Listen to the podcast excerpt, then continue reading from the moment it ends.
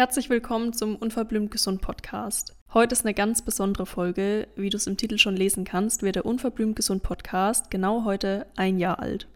Das kann ich mir deshalb so gut merken, weil heute tatsächlich auch mein Geburtstag ist. Wir haben damals die erste Folge nämlich an meinem Geburtstag veröffentlicht. Wir, weil ich den Podcast damals ja mit einer Freundin, der Emilia, gestartet habe und wir dann aber irgendwann beschlossen haben, dass ich alleine weitermache, weil ihr das einfach nicht so viel Spaß gemacht hat wie mir.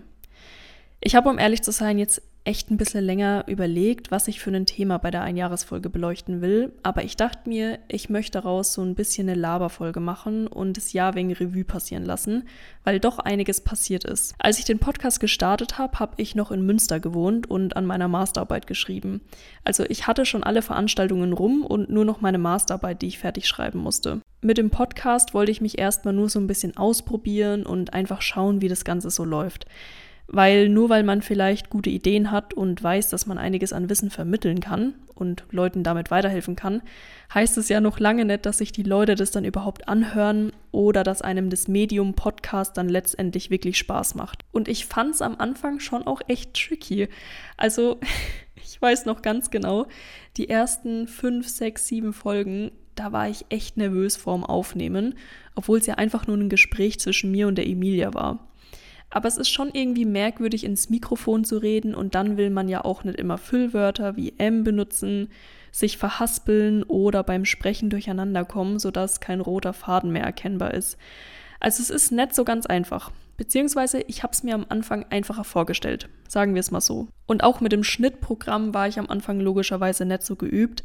Ich muss auch ganz ehrlich sagen, ich kann mir die ersten Folgen selbst nicht anhören, weil ich die Vorstellung allein schon so unangenehm finde, obwohl es ja überhaupt nichts Schlimmes ist, weil jeder startet mal klein und ich glaube, wenn man einen Podcast startet, ist jeder irgendwann irgendwie ein bisschen unzufrieden, beziehungsweise findet es komisch, sich die ersten paar Folgen selbst nochmal anzuhören. Und es wäre ja auch schade, wenn man sich nicht weiterentwickeln würde auf der ganzen Reise. Ich habe in dem Jahr dann nicht nur meinen Master abgeschlossen und Weiterbildungen wie den Ernährungskongress in Bregenz besucht, sondern neben der Masterarbeit noch mein Zertifikat Ernährungsberater bei der Deutschen Gesellschaft für Ernährung gemacht. Mein großer Traum, und genau deshalb habe ich damals sogar mit dem Bachelorstudium angefangen, war es schon immer, nach dem Studium eine eigene Praxis für Ernährungsberatung und Therapie zu eröffnen und Menschen mit meinem Wissen weiterzuhelfen.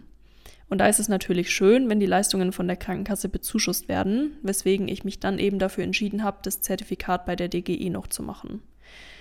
Was ich tatsächlich nicht unbedingt gedacht habe, war, dass ich irgendwann wieder in meiner Heimat landen werde. Also ich habe es zwar nie ausgeschlossen, also ich habe mir nie gedacht, ich werde auf keinen Fall wieder zurückkommen, aber ich habe es jetzt auch nicht geplant.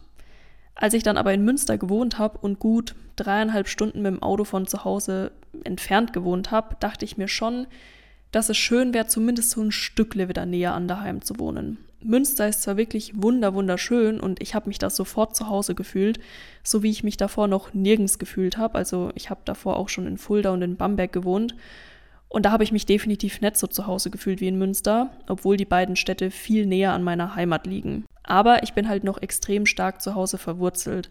Ganz, ganz viele Freunde, unter anderem meine beste Freundin, die ich seit dem Kindergarten habe, wohnen noch in meiner Heimat. Und halt auch ein großer Teil meiner Familie. Also habe ich mich dann entschieden, nach dem Master wieder in mein Heimatdorf zu ziehen und dort meine Praxis zu eröffnen.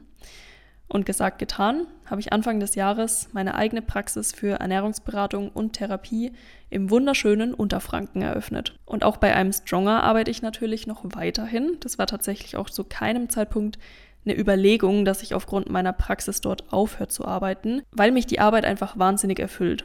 Ich lieb's, Studien über einzelne Wirkstoffe zu lesen, die kombiniert als Produkt einfach krass sein können. Ich lieb's, wissenschaftliche Texte über Gesundheitsthemen zu schreiben. Ich lieb die Zusammenarbeit mit dem I'm Stronger Team und vor allem die Flexibilität, die Loyalität und das Arbeiten auf Augenhöhe, die damit einhergehen. Und jetzt aber nochmal auf den Podcast zurückzukommen. Der Podcast ist einfach ein richtiges Herzensprojekt für mich geworden. Ich finde es immer wieder verrückt, wenn mir Leute auf Insta schreiben, wie gerne sie meinen Podcast anhören oder aber auch Menschen aus meinem Umfeld mir sagen, dass sie den Podcast hören, bei denen ich das irgendwie nie gedacht hätte. Letztens hat mir mein ehemaliger Englischlehrer vom Gymnasium, Grüße gehen raus an dich, Felix, gesagt, dass er den Podcast auf dem Weg in die Schule anhört. Und es hat mich so krass gefreut. Also man kann sich das gar nicht vorstellen, wie glücklich das einen macht, wenn man hört, dass sich die Leute die Zeit nehmen, um sich deinen Podcast anzuhören und die Folgen gut finden. Das ist, ja, einfach krass. Es freut mich einfach so arg, dass der Unverblümt Gesund Podcast immer weiter wächst. Und damit vielen, vielen Dank an dich, dass du dir meinen Podcast anhörst und Teil des Ganzen bist. Ich bin gespannt, wie das nächste Jahr so verlaufen wird und hoffe natürlich, dass du auch weiterhin Teil der Zuhörerschaft bleibst.